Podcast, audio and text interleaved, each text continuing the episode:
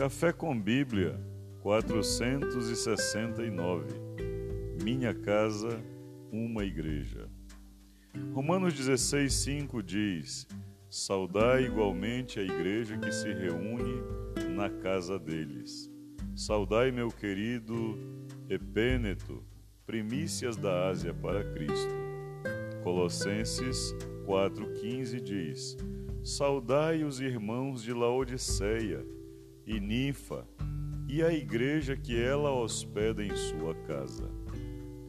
Filemão, versículo 2: E a irmã Áfia e a Arquipo, nosso companheiro de lutas, e a igreja que está em tua casa. A igreja que está em minha casa. Acredito que você está entendendo que igreja não é um lugar ou uma localização geográfica, e sim pessoas. O grande problema é que ao longo de muitos anos temos sido ensinados a ir à igreja e não a sermos a igreja.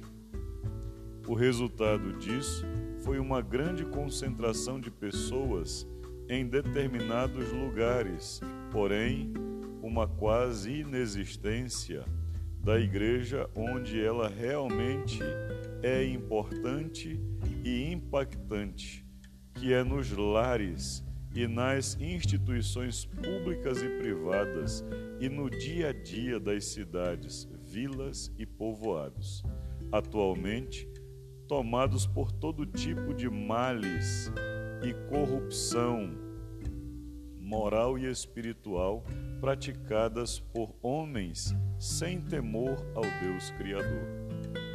Precisamos voltar desesperadamente aos dias em que se saudavam as igrejas em cada casa. O mundo está precisando ver Jesus não apenas em alguns momentos em determinados locais, e sim em todos os locais, a todo momento, em cada um de nós. Sejamos sal da terra e luz para o mundo, em nome de Jesus.